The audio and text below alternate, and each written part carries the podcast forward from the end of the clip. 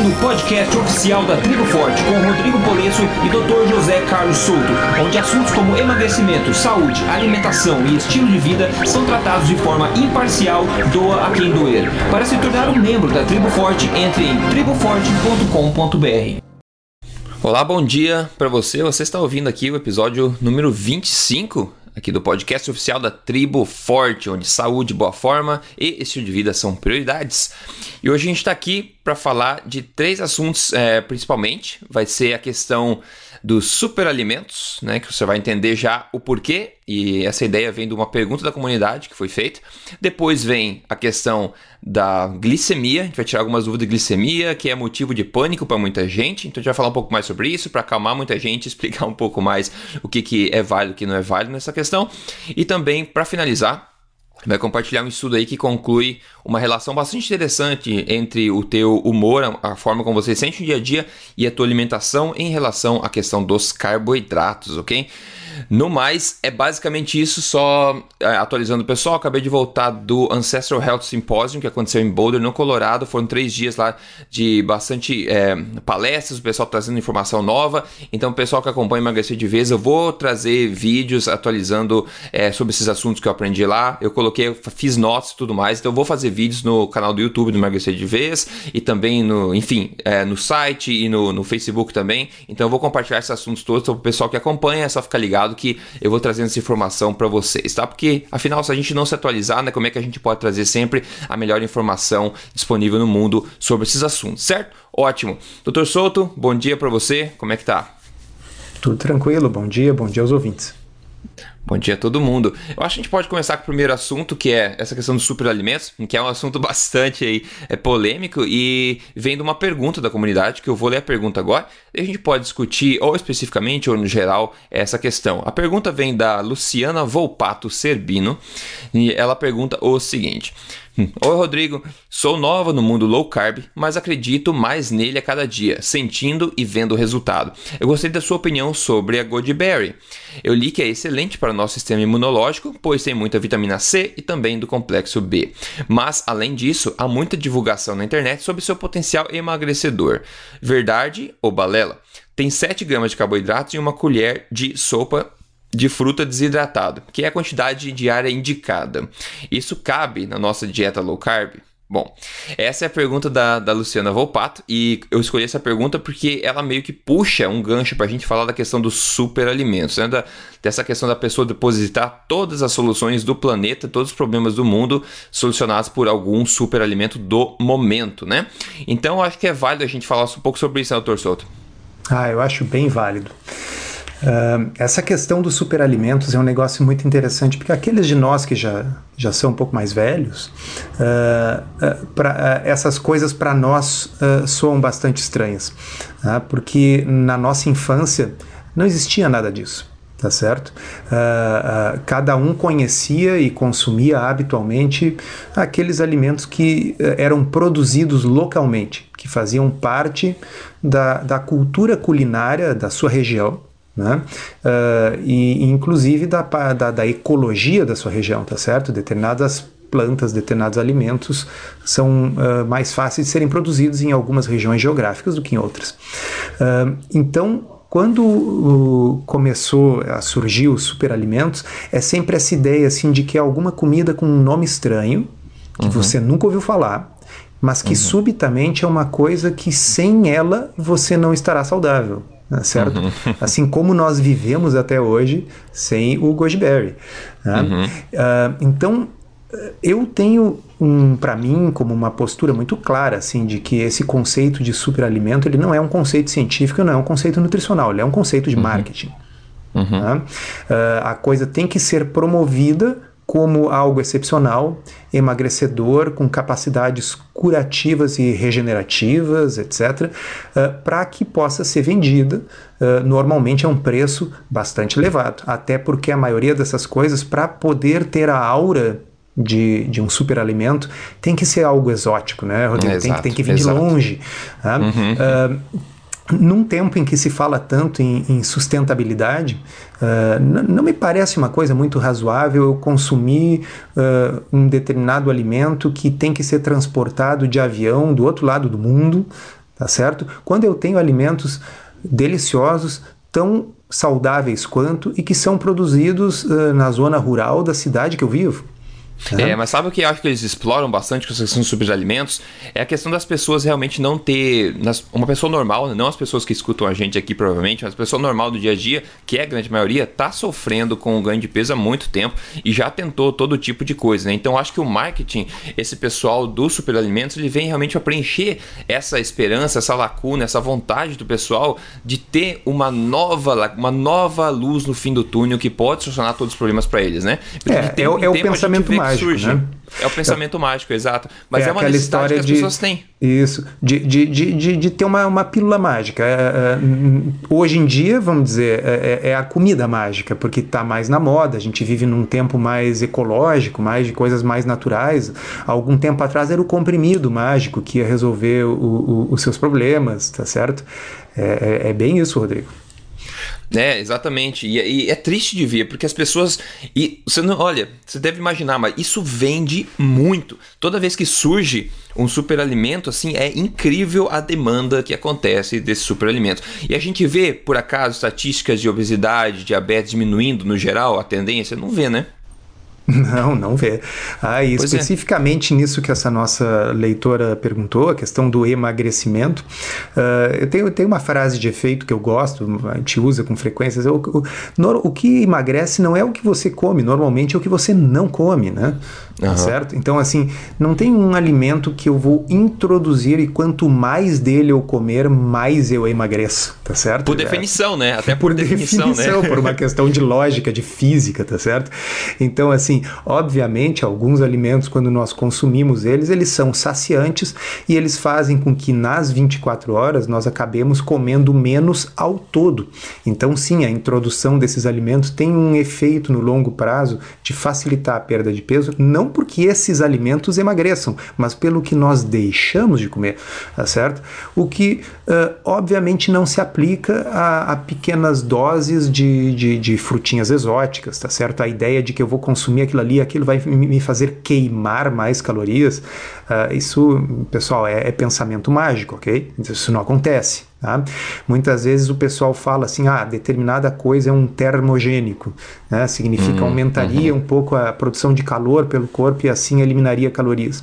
Algumas substâncias têm, têm esse efeito farmacológico, né? a cafeína, por exemplo, uh, tem um efeito termogênico, mas é uma coisa diminuta, é um negócio que assim uh, ah, definitivamente, se, se, se, tomar cafezinho fosse uma coisa que emagrecesse muito por causa do seu efeito termogênico, puxa vida, a gente ia ter tanto executivo magé é. que passam tomando café o dia é. inteiro, tá? Mas Isso pelo ainda... contrário, o pessoal está ganhando peso porque fica sentado o dia inteiro comendo rosquinha, né? É, isso é tudo vinculado àquele paradigma quantitativo do emagrecimento que a gente fala, né? Toda essa questão de termogênico, tem até uns alimentos que têm, digamos, calorias negativas que o pessoal fala tanto. Ah, se, eu se eu comer um monte de alimentos com caloria negativa, eu vou sumir do, do, do, mundo, né? Porque é tudo vinculado à questão de caloria, de gastar mais termogênicos, proteína gasta mais caloria para digerir, etc, etc. É, eu acho legal que você falou da questão é, do é, superalimentos, que, claro, não é um superalimento que vai fazer você perder peso. Quando você come, você, por definição, não emagrece, porque está ingerindo calorias, mas a gente presta atenção sempre no paradigma qualitativo, né? Do que a gente come. Então, se a gente imaginar que o nosso corpo é uma engrenagem, por exemplo, está sem movimento, uma engrenagem, a gente pode pensar em cada alimento, o alimento ruim como sendo uma chave de fenda que você joga no meio da engrenagem, da engrenagem, né? Aquela chave de fenda vai, vai quebrar tudo, talvez parar a engrenagem, atrapalhar tudo. Ou um outro alimento bom que você come é como se fosse colocar um pouco de óleo naquela engrenagem, que ela roda melhor. Então, cada decisão que você tem de comer um alimento, você tem a decisão de comer um alimento bom, digamos, ou um ruim, algum que vai ajudar o teu metabolismo, ajudar as suas engrenagens do corpo e outros que vão aí emperrar essas engrenagens, né? É tudo em relação à qualidade do que você come. Aí a própria engrenagem vai queimar o quanto de, de digamos, de, de energia que ela precisa queimar automaticamente de acordo com o combustível, né? Como você cuida e mantém ela, né? É uma analogia interessante de pensar. Perfeito. É, eu um, um, ainda falando do goji berry, eu não tenho nada contra. Eu acho que é uma frutinha vermelha que é saudável como boa parte das berries são tá certo? Uhum, então, por uhum. exemplo, strawberry, que é o morango, né? Blueberry, que é o mirtilo, uh, goji berry, que é, que é essa coisa, né? uh, são, são todas frutinhas vermelhas que tendem a ser, essas frutas silvestres, elas tendem a ser frutas uh, com alta concentração de nutrientes, de fitonutrientes, e tendem a ser frutas que não têm muito açúcar. O problema do goji berry é que é uma fruta desidratada, normalmente, é, da é. forma que é consumida. Então, o, o que eu explico para as pessoas normalmente é assim, olha, uma coisa é você pensar numa ameixa, a fruta, né? A ameixa mesmo, normal. Ah, então a gente come uma ou duas ameixas depois de um, de um almoço tá? e, e tá bem, sente satisfeito. Mas se eu falar em ameixa seca, onde eu tirei a água, desidratei, então aquilo ficou pequenininho.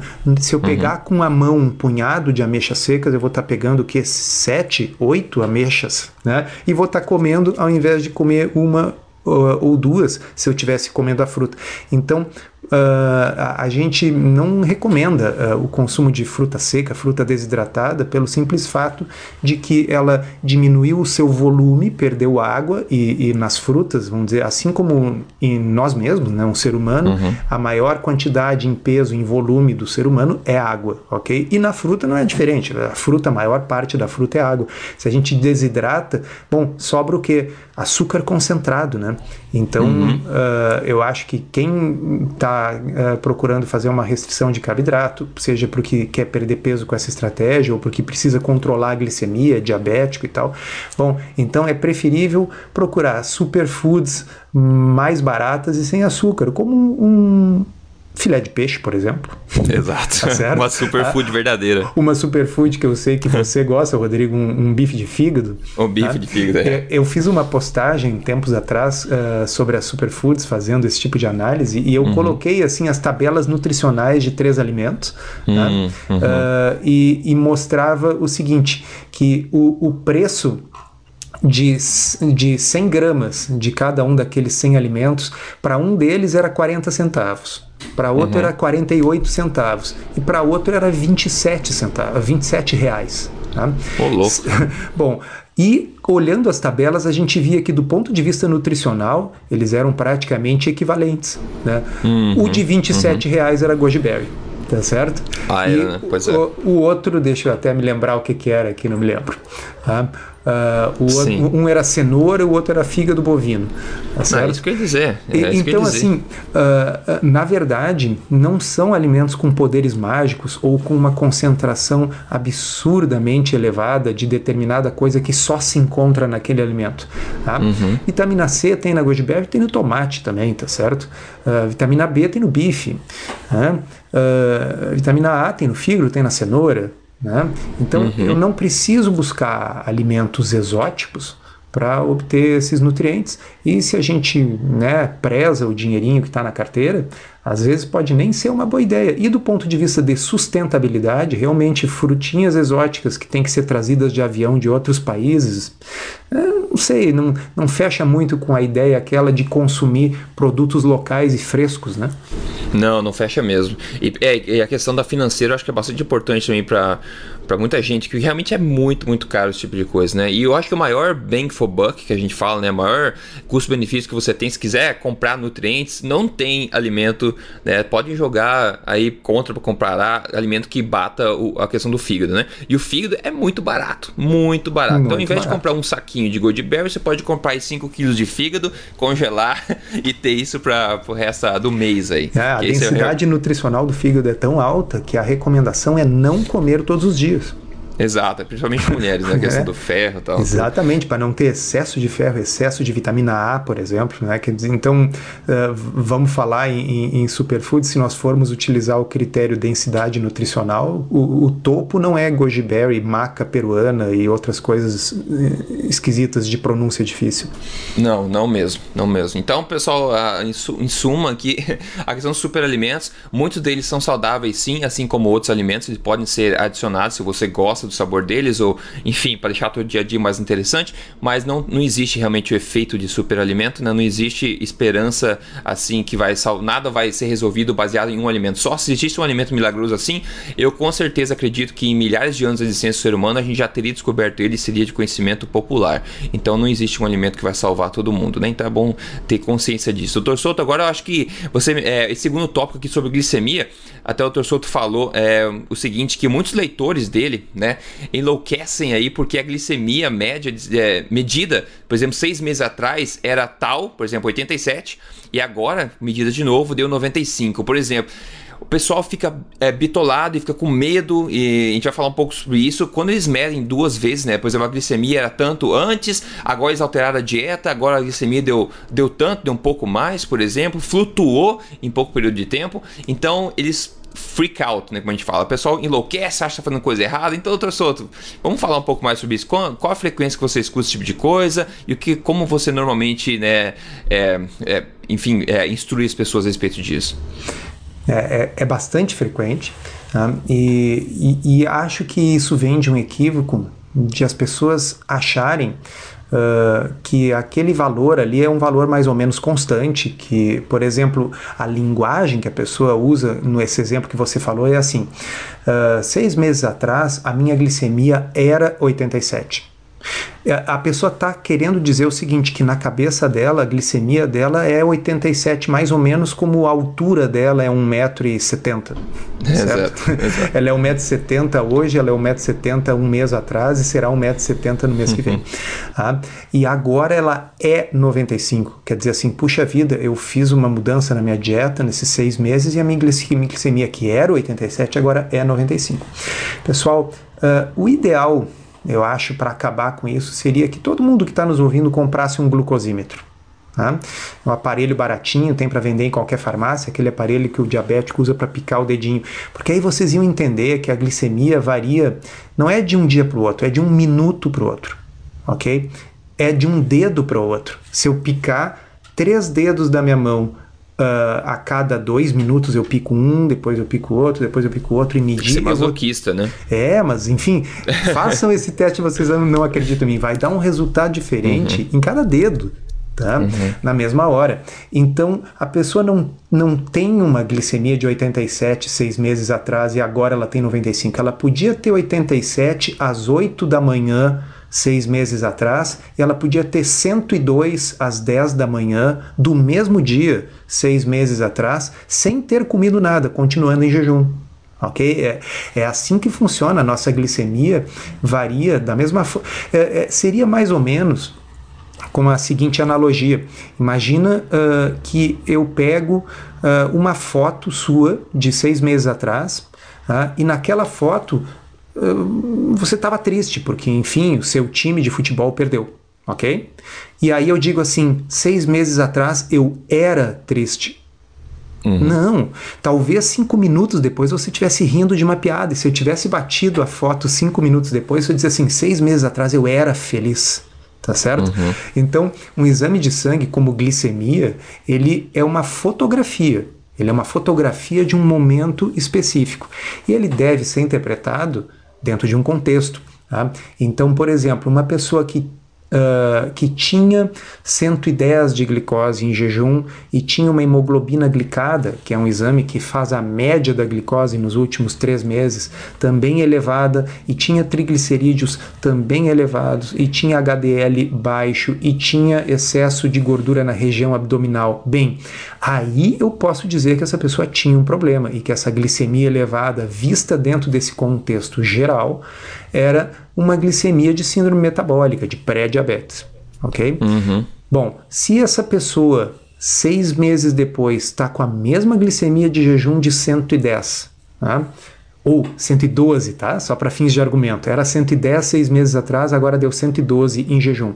Mas a hemoglobina glicada caiu, a pessoa perdeu 10 centímetros de, de cintura né, na, na, na fita métrica, a, os triglicerídeos agora estão normais, o HDL subiu, essa pessoa está muito melhor. E essa glicemia de 112 foi um simples acaso. Ocorreu que no momento de coletar o exame, deu um pouco mais alto. Talvez se ela tivesse coletado na véspera ou no dia seguinte, tivesse dado mais baixo.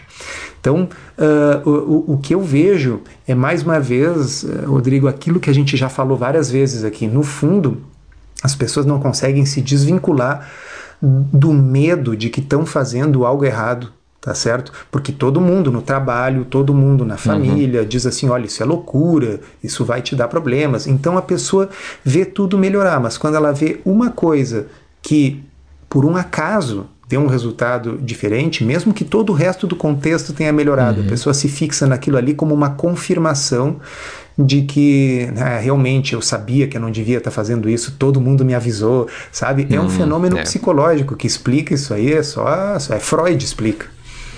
Só Freud explica. Mas é, eu acho que uma coisa que ajuda a evitar essa armadilha é realmente a pessoa que decide fazer uma alteração na dieta, aquilo que a gente sempre fala, de você se rodear da maior quantidade de conteúdo possível, se você se convencer você mesmo, com base no que você estuda, que aquilo é a melhor decisão. Se você entrar numa intervenção, começar a modificar seu estilo de vida alimentar, por exemplo, sem ter uma certeza do porquê você está fazendo aquilo, de como aquilo vai funcionar, você vai ter essa dúvida na cabeça e toda essa pressão social vai interferir negativamente. Não tem como ficar ileso é, a esse tipo de pressão. Né? A gente, o Jim Rohn sempre fala, você é a média das cinco pessoas com quem você mais convive. Se as cinco pessoas ao seu redor são, são dúbias a respeito dessas, dessas modificações, se elas acham que você está fazendo coisa errada, você vai eventualmente sucumbir, e isso é uma certeza científica. Não tem força de vontade suficiente que vai te manter ileso essa pressão externa se você não tiver a certeza absoluta dentro de você mesmo, com a conclusão sua de que o que você está fazendo está correto de acordo com o conteúdo que você estudou. A respeito dessa questão da glicemia, Torsoto, é como se fosse, eu acho, a gente me tentar definir, como você falou, se a gente é uma pessoa triste, uma pessoa feliz, baseado numa avaliação do momento. Por exemplo, agora nesse exato momento eu tô feliz, então eu sou uma pessoa feliz. Daqui cinco minutos eu vejo notícia ruim e sou triste, eu sou uma pessoa triste. E você conclui que você, como pessoa, é uma pessoa triste ou feliz baseado num snapshot, né, numa foto daquele momento. Então, nesse sentido, você mencionou a hemoglobina, a hemoglobina glicada. Eu diria, né, para uma pessoa que quer tirar uma conclusão melhor, né, mais consistente da glicemia, o, o exame, né, o HB1C, ele poderia realmente dar um, uma melhor ideia, né, para fins de conclusão de como a glicemia se comporta ao, ao, ao, torno de, ao longo desses três meses da média, né? Você poderia falar é, um pouco mais sobre isso? Eu acho que pode ser interessante. É muito, muito melhor. E não é um exame perfeito, daqui a pouquinho nós vamos comentar por quê. Mas na realidade, como ele reflete uma média de mais ou menos 90 dias, né? então a gente dilui essas flutuações, que um dia a glicose deu um pouquinho mais alta, um dia deu um pouco mais baixa. No entanto, se a hemoglobina glicada está baixinha, está normal, é um indicativo de que, na média, o controle da glicemia está bem. E é essa média que importa. Tá? Uh, uh, uh, inclusive, nós podemos dar um exemplo ao contrário, de uma pessoa cuja glicose em jejum seja boa, mas cuja hemoglobina glicada seja elevada.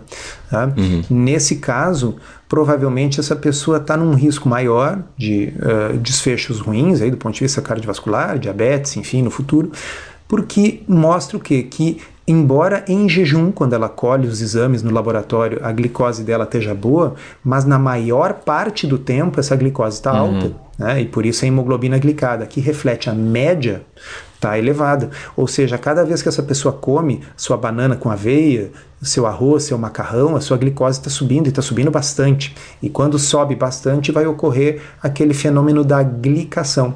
Vamos, vamos falar um minutinho sobre o que, que é a glicação. Tá? Uhum. A glicação é quando um, um açúcar, né, a glicose, a frutose, enfim, se ligam, se ligam de forma irreversível a proteínas, por exemplo. Tá? Então nós temos uma série de proteínas no corpo, vamos falar de alguma aí que todo mundo conhece, o colágeno, por exemplo, tá? que forma aí boa parte da estrutura do nosso organismo. Tá? Uh, é ruim quando o colágeno começa a ser glicado, Tá bem? Isso começa a alterar a estrutura do, do, do colágeno. Né? Então, se eu glicar, por exemplo, o colágeno que está na membrana basal lá do glomérulo, que é a estrutura no rim que filtra a urina. Tá? Com o tempo, isso vai destruindo a função do glomérulo e é um dos motivos que leva à piora da função renal no diabetes. Tá? Então, o açúcar cronicamente elevado vai glicando as proteínas do glomérulo. Bom, a hemoglobina é aquela é, é uma proteína muito abundante que nós temos no sangue, é o que dá a cor vermelha do sangue, tá certo? E a hemoglobina tem uma característica interessante, ela é renovada. Né? Então, assim, uh, os nossos glóbulos vermelhos, eles têm uma duração média aí de uns três meses por aí, tá? então eles vão sendo substituídos, de modo que uh, daqui a três meses a maior parte dos glóbulos vermelhos que vão estar circulando no seu sangue são diferentes desses que estão circulando hoje. Tá? E esse é o motivo pelo qual a hemoglobina glicada nos dá uma média dos últimos uh, 90 dias de oscilação da glicose. Se a glicose teve muito alta durante esse período, um percentual maior das moléculas de hemoglobina, das, que a hemoglobina é uma proteína, tá certo? Vão estar glicadas, ou seja, moléculas de açúcar vão ter se ligado de forma irreversível naquela uh, hemoglobina. Isso não causa maiores problemas para a hemoglobina, porque a hemoglobina está sempre sendo renovada, como a gente falou. Mas uhum. o que, que a gente vê? Se a pessoa tem uma hemoglobina glicada alta, significa, puxa vida, outras proteínas no corpo que não têm esse turnover, que não são substituídas a cada 90 dias, estão sendo glicadas também.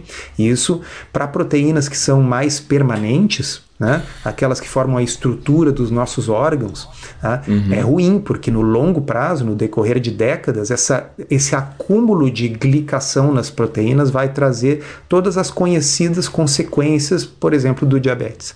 Tá? Uhum. Então, uh, a, a hemoglobina glicada, nesse sentido, é muito mais importante do que uma única fotografia de glicose. Uh, o que eu ia comentar, assim, de que mesmo a hemoglobina glicada pode não ser tão perfeita, é o seguinte: em low carb, tá, tá demonstrado isso aí, uh, as nossas hemácias podem ter uma sobrevida maior. Tá? O que provavelmente significa o seguinte, que nós estamos com uma situação de menos inflamação no corpo, tá certo? Nós, então, os nossos glóbulos vermelhos, nossas hemácias, ao invés de viver apenas 90 dias, vivem em 120. Tá? Uhum. Bom, se eles viverem 120, eles terão uma chance maior de ter a hemoglobina que está dentro deles glicada, mesmo que a glicose no sangue não tenha mudado. Tá? Hum. Então pode às vezes acontecer que uma pessoa numa dieta low carb tem uma hemoglobina glicada um pouquinho mais alta, tá? e isso não significa que o seu controle glicêmico piorou. Pode ser esse artefato aí. Então isso é uma coisa, é, são detalhes, assim, é porque daqui a pouco nós temos aí milhares de pessoas nos ouvindo e vai ter uma pessoa lá que diz assim, puxa, eu perdi, perdi peso, a minha glicemia de jejum está sistematicamente melhor, Tá? O resto dos meus exames está bom, mas a minha hemoglobina glicada, que era uh, 6, por exemplo, que eu esperava que tivesse caído para 5,5, uh, continua 6. Né? Ela pode continuar 6 mesmo com um controle glicêmico melhor por esse detalhe aí da sobrevida maior das hemácias. Mas isso não acontece em todo mundo e é um pequeno detalhe, né, Rodrigo? De uma forma geral, eu acho que a hemoglobina glicada é um excelente exame para controle e muito, mas muito superior a uma glicemia de jejum isolada. Sim, eu acho muito bom que você mencionou, porque isso ajuda as pessoas talvez a diminuir esse, esse medo que você falou, porque tem explicação. Outra coisa interessante que, inclusive, o pessoal falou no, no evento é que a degeneração macular, sabe, do olho, aquele problema. Sim, uma problema causa importante de cegueira no idoso, né? Pois é, isso aí, o, o, médico lá, que felizmente tem um viés evolucionário também, ancestral da, da, da alimentação e tal, ele está plenamente convencido que a degeneração macular dos olhos das, das pessoas é causada pela, principalmente, o principal fator pela ingestão de óleos vegetais ao longo da vida. Ele mostrou vários estudos lá que eu achei difícil, assim, de, até de, de argumentar contra que esse tipo de, de alimento, que é basicamente aí constitui grande, grande parte da, das calorias ingeridas pela população geral, pode estar causando vários problemas, inclusive a questão da, da cegueira a longo prazo, né, degeneração macular. Então tem várias coisas vinculadas a a glicagem, né, como a gente está falando de, de, proteínas, a questão da inflamação crônica do corpo, tudo causado pela nossa alimentação aí moderna, né? Uhum. Então, uh, só para uh, salientar mais uma vez para as pessoas, ainda no, no, no, assunto glicose e glicação, uh, eu, talvez a gente já tenha conversado isso uma vez em algum podcast, mas na verdade, quando a gente faz uma dieta de muito baixo carboidrato, pode ocorrer, é relativamente normal, que a glicose em jejum aumente. Tá? por que, que acontece isso? É um fenômeno chamado resistência à insulina fisiológica. Mas aí você vai dizer assim: resistência à insulina não é uma coisa ruim? Não, existem dois tipos de resistência à insulina. Tem aquela resistência à insulina porque tem açúcar demais na dieta, o corpo não aguenta mais e as células se recusam a receber mais glicose e passam a se tornar resistentes à insulina, e o pâncreas fabrica mais insulina, e aí o sujeito, porque tem insulina alta, começa a ganhar peso e todas uhum. aquelas coisas que a gente já conhece. E existe um fenômeno que seria o fenômeno inverso, que é a resistência à insulina fisiológica. Fisiológica, que significa normal, esperada, algo que acontece acontece. Tá? Resistência à insulina fisiológica é o seguinte: se eu estou numa restrição de carboidrato muito grande, tá? por exemplo, uh, um jejum prolongado ou mesmo uma dieta em que eu tenho menos de 30 gramas de carboidrato por dia, uh, o corpo passa a usar basicamente gordura como fonte de energia, o que de certa forma, é uma coisa boa, tá certo? Especialmente se a pessoa está querendo perder peso. Tá? À medida que eu tenho os ácidos graxos livres liberados pelas células adiposas. Então, assim, as células adiposas estão perdendo gordura, eu estou emagrecendo, e essa gordura tem que sair da célula adiposa e circular no sangue para ser usada pelos músculos, enfim, como fonte de energia. Tá? E esses ácidos graxos livres, eles induzem uma certa resistência à insulina nos tecidos periféricos no músculo, por exemplo, para que o, a glicose que está disponível seja usada por órgãos que precisam de glicose, como é o caso do cérebro, hum. da medula do rim, né, e outros desse tipo. Então, é uma forma do corpo direcionar a glicose para aqueles órgãos que dependem mais de glicose e deixar a gordura para ser usado por aqueles órgãos que podem usar basicamente gordura, como o coração, como o diafragma, como os músculos, etc. Tá? Em outras palavras, é normal que numa dieta de muito baixo carboidrato a pessoa desenvolva um certo grau de resistência à insulina nos músculos. Qual é a importância disso? Em jejum de manhã, quando o cortisol aumenta, e o cortisol de todos nós deve aumentar logo quando a gente vai acordar, uhum. tá? isso faz com que o fígado secrete um pouco de glicose. Então, a subida do cortisol de manhã faz com que o fígado fabrique um pouco mais de glicose, até para que a gente desperte com um pouco de glicose uhum. sobrando para poder fazer as atividades. E como a pessoa tem um pequeno grau de resistência à insulina fisiológica, Acontece que se esse for o dia em que ela vai no laboratório coletar exames, daqui a pouco a glicose deu assim, uhum. 100, ok? E a pessoa diz assim, ai meu Deus, Três meses atrás era 85, agora deu uhum. 100, estou diabético. Não, a hemoglobina glicada, três meses atrás era 5,8 e agora é 5,4, tá certo? Uhum. Quer dizer, essa pessoa está com a glicemia na média melhor, os seus exames todos melhoraram, ela está se sentindo bem, ela uhum. perdeu peso, a sua cintura afinou. Esse aumento da glicose em jejum é simplesmente um parâmetro que reflete a resistência à insulina fisiológica, que não tem nenhum problema na medida em que ela é Uh, fisiológica, né? Quer dizer, uh, que, que problema é, é, mais ou menos aquele, aquela brincadeira da, da, da, filosofia lá. Será que uma árvore faz barulhos se ela cai sozinha na é, floresta é, e não tem ninguém para escutar? Quer dizer, Importa se eu tenho eh, resistência à insulina fisiológica se eu não estou comendo glicose, tá certo? É. Que importância tem eu ter uma resistência à insulina fisiológica se essa resistência é causada justamente por eu não comer glicose, mas se eu não estou comendo glicose, isso é irrelevante porque a minha glicose não vai elevar. Uhum, uhum, né? Exato, exato. Sei se vocês entendem, fala... assim, tanto faz. Então, às Sim. vezes, Uh, se a pessoa está muito ansiosa com isso, de repente vale a pena consultar um profissional que trabalhe, uh, que tenha experiência com dieta low carb, né? Uh, até para a pessoa poder tirar as dúvidas baseado nos seus exames específicos, né? E entender essas nuances aí que quem não é da área se confunde mesmo.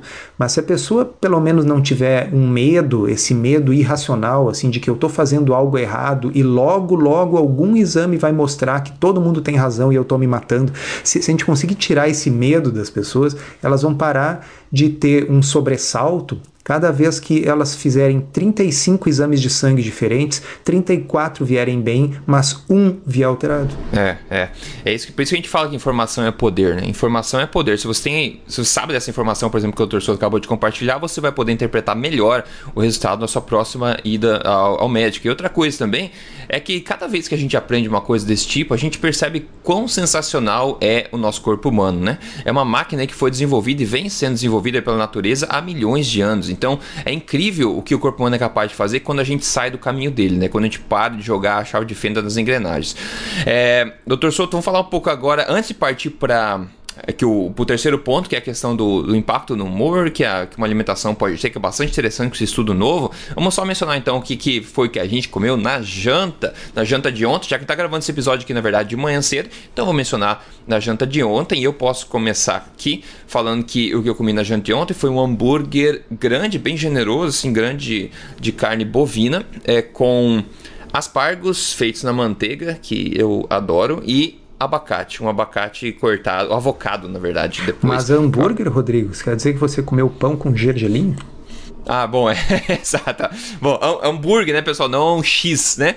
O hambúrguer é só aquela carne. Então, um hambúrguer, digamos, a carne, né, moída em formato de hambúrguer, uns 300 gramas por aí. Não, acho que 250 gramas, só basicamente carne e coloquei um pouco de queijo por cima e dei os temperos, né? Isso que eu chamo de hambúrguer. Não é o hambúrguer com o pão, com o X, etc. Inclusive, quando eu tava lá em nos Estados Unidos agora, é, eu fui, no, eu fui numa hamburgueria, porque era recomendada lá, e tinha hambúrguer de carne bovina grass-fed, que a gente fala, né? Que é gado de pasto. Então, que é uma, é uma exceção à regra, né? É difícil de achar. Então o pessoal falou: ah, vai lá naquela hamburgueria que você consegue encontrar hambúrguer de carne de pasto. Então fui lá com certeza. Mas no, no menu, né? No cardápio, você pode escolher como você quer esse hambúrguer. Então eles têm várias opções. Tem lá, você pode pegar com o pão normal, com o pão integral, com o pão whatever. E também tem o que eles chamam de naked, que seria o pelado, né? O hambúrguer pelado, que basicamente ele vem enrolado numa, numa folha de alface. Então ele vem, em vez de pão, vem numa folha de alface e todo o recheio vem lá. Então hambúrguer, vem a saladinha por cima,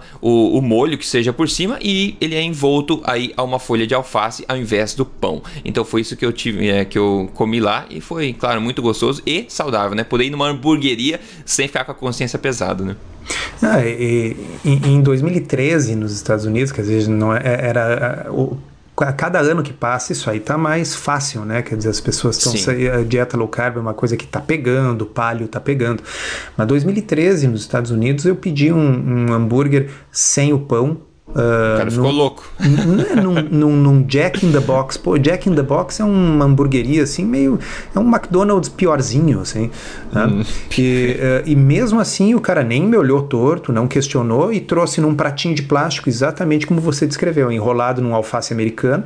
Dentro ali uhum. tinha o hambúrguer, o, o, o queijo, o, o, bacon. Obviamente não era grass-fed, não era nada, porque era um Jack in the Box. Não era nem carne. então, é isso aí. Uh, no entanto, o que eu quero dizer assim, uh, a gente se vira mesmo em situações adversas. Qual era a situação? Eu tinha chegado para um congresso, estava no hotel, era o que tinha perto do hotel, não tinha alugado carro, tá certo? Era o que dava para ir a pé ali. Então, é, não é, é, é, é eu, eu não, não consigo concordar com aquela ideia assim, ah, já que eu estou numa situação adversa, bom, tá, então eu vou comer batata frita, pão e etc.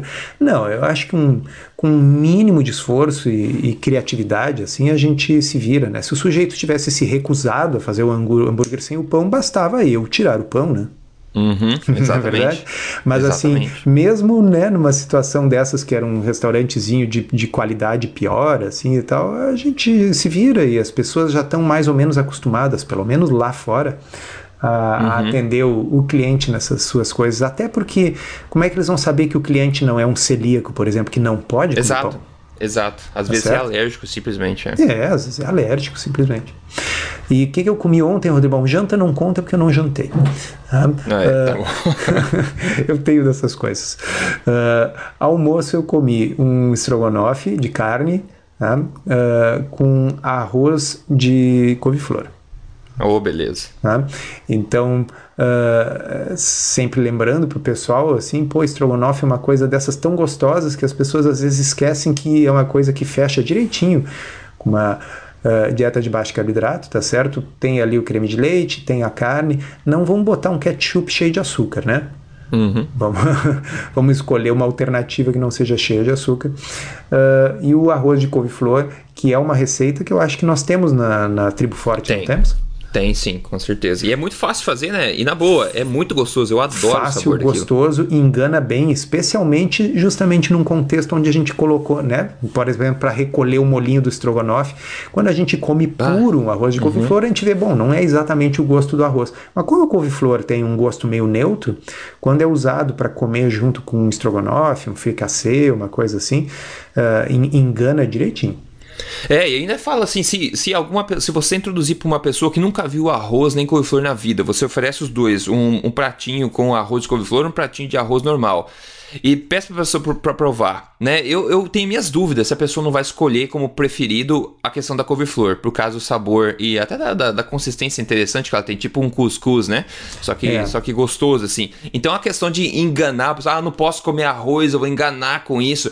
Não, tente pensar, será que não é, na verdade, até melhor? Será que eu não prefiro, na verdade, esse arroz de couve-flor do que o arroz normal? Até muita gente pode preferir. É, não, tá certo. É, eu usei o termo enganar pro, tentando sugerir para quem está nos ouvindo: olha, você pode fazer a troca e não vai ser uma coisa sofrida. Mas não apenas não vai ser sofrida, concordo com você, é, é gostoso. Né? É muito bom, muito bom mesmo. E, bom, já falando de comida também, quando tava é, falando essa praticidade de, viagem, né? Que eu fiquei lá, fiz cinco dias, né? Então a gente fica assim, é difícil, né? A gente tem que concordar, é difícil de encontrar, por exemplo, opções 100% saudáveis. No Brasil talvez seja um pouco pior, depende de onde é que você está, mas não é desculpa, né? Então tem várias situações, por exemplo, sugestão, restaurantes é, mediterrâneos, se você tiver na sua, na sua área, por exemplo, você pode comer um peixe com uma salada, né? Um bife, uma, uma galinha, frango numa salada, por exemplo, ou você pode numa, numa churrascaria ou numa steakhouse, que a gente fala, eu fui três vezes em steakhouse. Lado negativo disso, preço, né, pessoal? Carne é caro, é muito caro. Então esse é o lado, de longe o lado negativo. Só que é uma opção ótima para quem pode ou de vez em quando quer ir no restaurante, vai numa steakhouse, né? Pega um bife, né, generoso lá, você pega um, um side order, né, que é um aperitivo de lado que eu pegava é, o aspargos lá, o aspargos vinha do lado, então vinha um bifão, até coloquei foto lá no, no Facebook e tal. Então, opções tem saudável. Até no mexicano, você pode ir no mexicano e pedir, por exemplo, é, sem a tortilha, né, sem a, a questão da massa massa, daí você pega só a carne, por exemplo. Nem que venha, por exemplo, em caso de emergência, vem o arroz e o feijão lá, meu Deus do céu. Só que isso é, é digamos, não é tão ruim quanto a massa que você tem do burrito, por exemplo. Você pode pegar, optar para comida mexicana no prato, sem esse, sem esse trigo todo que vem junto, né? Então tem opções dependendo de onde você tá, sempre vai ter como melhorar a sua chance de uma alimentação saudável. Às vezes talvez não tenha como ficar 100%, mas sem dúvida tem como melhorar, né, as opções. É, até porque o ótimo não pode ser o inimigo inimigo do bom, né? Então, assim, é, já que é, eu não posso exato. fazer perfeito, uh, então eu vou fazer o pior lixo possível. Não, não posso fazer perfeito, eu vou tentar fazer o melhor que eu posso com aquilo que eu disponho, né? É, porque muita gente é bem isso, né? Ah, não, vai ser difícil, ah, que se dane, eu vou no McDonald's mesmo e que se dane, né? Então, não vamos chutar o pau da barraca, né, pessoal? Até porque a gente vai sentir muito ruim depois de fazer isso. Então, não tem ponto, de, não tem por que se sentir mal se a gente pode sentir é, melhor. Bom, vamos partir então pro terceiro e último ponto aqui, que é essa, essa coisa bastante, esse, esse estudo novo que saiu, que não é nada menos do que um estudo clínico randomizado, pessoal. A gente sempre fala, o maior nível de evidência científica é, atual, certo? O maior nível de evidência. Não é associativo, não é correlativo. A gente falou disso no episódio passado aqui, muito importante. Então, um estudo clínico randomizado, publicado este mês, agora, agosto, ele mostra que uma dieta com alta carga glicêmica em pessoas, especialmente em pessoas acima do peso ou obesas, aumenta em 40%, 40% o sentimento de depressão nessas pessoas. Em 20% aumenta, em 26% aumenta o sentimento de fadiga, né, de falta de energia no dia a dia nas pessoas. Então, o, o estudo conclui o seguinte, e eu vou cotar aqui entre aspas, né? Ele fala que uma dieta de alta carga glicêmica foi associada com uma com mais altos sintomas de depressão, com maior é, distúrbios totais de humor, né, flutuações de humor, e também maior é, fadiga comparada a uma dieta de baixa carga glicêmica, especialmente em pessoas obesas e acima do peso, mais saudáveis, né, tirando essa questão do peso, né. Então, é basicamente uma coisa bem conclusiva, né, doutor Souto, que mostra aí a, a diferença, não é só o impacto no nosso peso corporal, e como a gente vê no espelho, mas aquela coisa que a gente sempre fala, né, da, da ponta do iceberg. O peso é a ponta do iceberg, mas o iceberg mesmo é como a gente se sente. E aí mais uma prova aí, alto nível de evidência, dizendo que uma alimentação de alta carga glicêmica, ou seja, é, com mais alto consumo de carboidratos, é, ou seja, refinados e, ou processados, enfim, de alta, de rápida digestão, afeta diretamente aí, consideravelmente, como nós nos sentimos, né? Nosso humor, nossa satisfação realmente de, no dia a dia. Esse estudo é muito bom porque ele uh, vem dar um lustro de evidência naquilo que na prática a gente já percebe, né? Uhum. Uh, você, eu lá no blog, consultório, enfim, a gente está já acostumado a ouvir as pessoas dizerem: puxa vida, eu estou me sentindo bem como não me sentia há muito tempo, em mais energia, mais animado, né? a pessoa assim uh, se, se sente melhor. E no entanto, a gente tem muita gente argumentando que uh, se a pessoa diminuir os carboidratos da dieta, isso vai ser horrível, vai causar depressão, porque na realidade, imagina, a vida não tem sentido sem, sem açúcar, tá certo? Uh, então, no fundo, eu acho que, que as pessoas estão confundindo que? A sua relação de compulsão com a, com a comida, né? Então a pessoa uh, tem aquela compulsão, o vício no açúcar, que é uma coisa real. Né? Então ela pensa: bom, uh, se eu tirar o açúcar da minha vida, é mais ou menos como também tirar, tirar a graça da vida, tá certo? É, é, e, então aí as pessoas é, é. dizem, mas dizem da, da, da, sua cabeça, tá certo? Sem nível de evidência maior, né? que uh, é uma coisa, tá, dá para fazer, vai perder peso, mas vai ser uma pessoa triste e infeliz. Tá? E o que esse estudo está mostrando, ele é um ensaio clínico randomizado, tá? onde as pessoas foram submetidas uh, a uma dieta de alto índice glicêmico comparado com uma dieta de baixo índice glicêmico. E o que o Rodrigo falou, olha aqui, ó, uh, o consumo uh, de uma dieta de alta carga glicêmica resultou em score de sintomas depressivos 38% maiores comparado com uma dieta de baixa carga glicêmica, assim como um score 55% maior num, num, outro instrumento de medida aqui que é o distúrbios de humor totais. Tá? E 26% maior o score para uma escala de fadiga e inércia. Né? Uhum. Então, uh, no fundo, isso ajuda a corroborar aquela impressão que a gente tem e que muitos dos que estão nos ouvindo já sentiram isso na pele, de que uma vez a pessoa adotando esse estilo de vida, né, a pessoa começa a se sentir melhor, começa a ter mais energia, começa a, a, perder peso e talvez isso não seja apenas uma coisa psicológica, né? No sentido, ah, eu estou me sentindo melhor porque eu estou me vendo no espelho e fico mais feliz comigo mesmo. Acho que isso ajuda também, tá? Mas uh, eu pessoalmente acredito que existe também motivos uh, orgânicos para isso, tá certo? Uma dieta que é mais inflamatória, que produz mais resistência à insulina, que sequestra Sim. uma parte das suas calorias na gordura e não deixa você usar, tá certo? Insulina alta faz isso, né, pessoal? Uhum. Deixa a, as calorias presas dentro da gordura e joga a chave fora. Né? Então aí a pessoa daqui a pouco já está com fome outra vez, precisa comer, se ela não come, ela fica sem energia, aí fica com essas coisas que eu tô lendo aqui, com fadiga, com inércia, com humor ruim, até que ela possa comer de novo mais carboidrato dentro de duas horas e ficar comendo de duas em duas horas carboidrato, que no fundo é semelhante ao que? É o caso do fumante, por exemplo, que se ele ficar em abstenção do cigarro, ele vai sentir todas essas coisas que eu li aqui, fadiga, inércia, ansiedade, tristeza, depressão, mas se ele puder fumar cigarro um atrás do outro, bom, aí ele, ele alimenta esse vício, tá certo? Sim, uh, sim. Então eu achei esse estudo aí muito interessante, por isso, por esse motivo, tá certo? Ele passa a dar o quê? Um, um suporte de, de evidência de, de nível mais alto para aquilo que, volto a dizer, é o que a gente vê no, no dia a dia e na prática. Né? Se você pegar, por exemplo, Rodrigo, o que as pessoas comentam lá no fórum, no Tribo Forte, a maioria corrobora o que esse estudo aqui está dizendo. Sim, eu acho importante também de mencionar que muita gente pode estar na situação que você falou.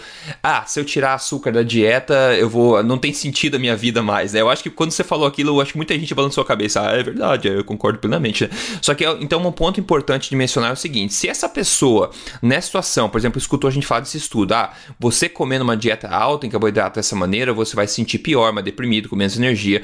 E essa pessoa decide tentar parar de fazer isso. Só que é uma pessoa que vem comendo esse tipo de alimento há muito muito, muito tempo. Ou seja, o organismo dela está lá com a gordura trancada, como se fosse uma prisão e com a chave fora, como o Souto falou. Aí ela decide a retirar os açúcares, por exemplo, os, os, carboidratos refinados da dieta. Vou fazer um teste aí, vou fazer um teste por uns três dias, doutor. Eu vou tentar retirar isso aí da minha dieta. O que vai acontecer? Provavelmente, essa pessoa vai sentir like crap, que a gente fala, né? Vai sentir muito mal, porque o organismo dela está todo desbalanceado. Todo o metabolismo está, em, tá todo enroscado lá. Então, o organismo sedento por carboidratos vai te dar uma fome muito grande, porque lembrando, a gordura está trancada dentro das células, todo o metabolismo não está funcionando corretamente. Então, metabolismo está condicionado a consumir glicose. Então, se você parar por dois, três dias, uma semana, ou até mesmo duas semanas, para muitos casos, né, doutor? A gente pode ver que as pessoas vão sofrer bastante, vão sentir muito mal durante esse período tem potencialmente se sentir mal durante esse período e vão acabar concluindo que é a falta do carboidrato ali,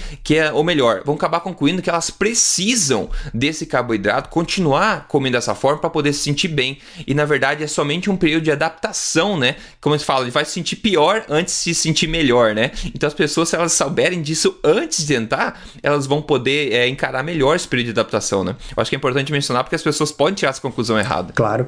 É, tanto é verdade que o estudo em questão aqui nós estamos falando, o, o, essas avaliações, as escalas de medida da, dos sintomas uh, psíquicos foram aplicadas depois de 28 dias de mudança na dieta. Uhum. Ok? Então, depois de quatro semanas.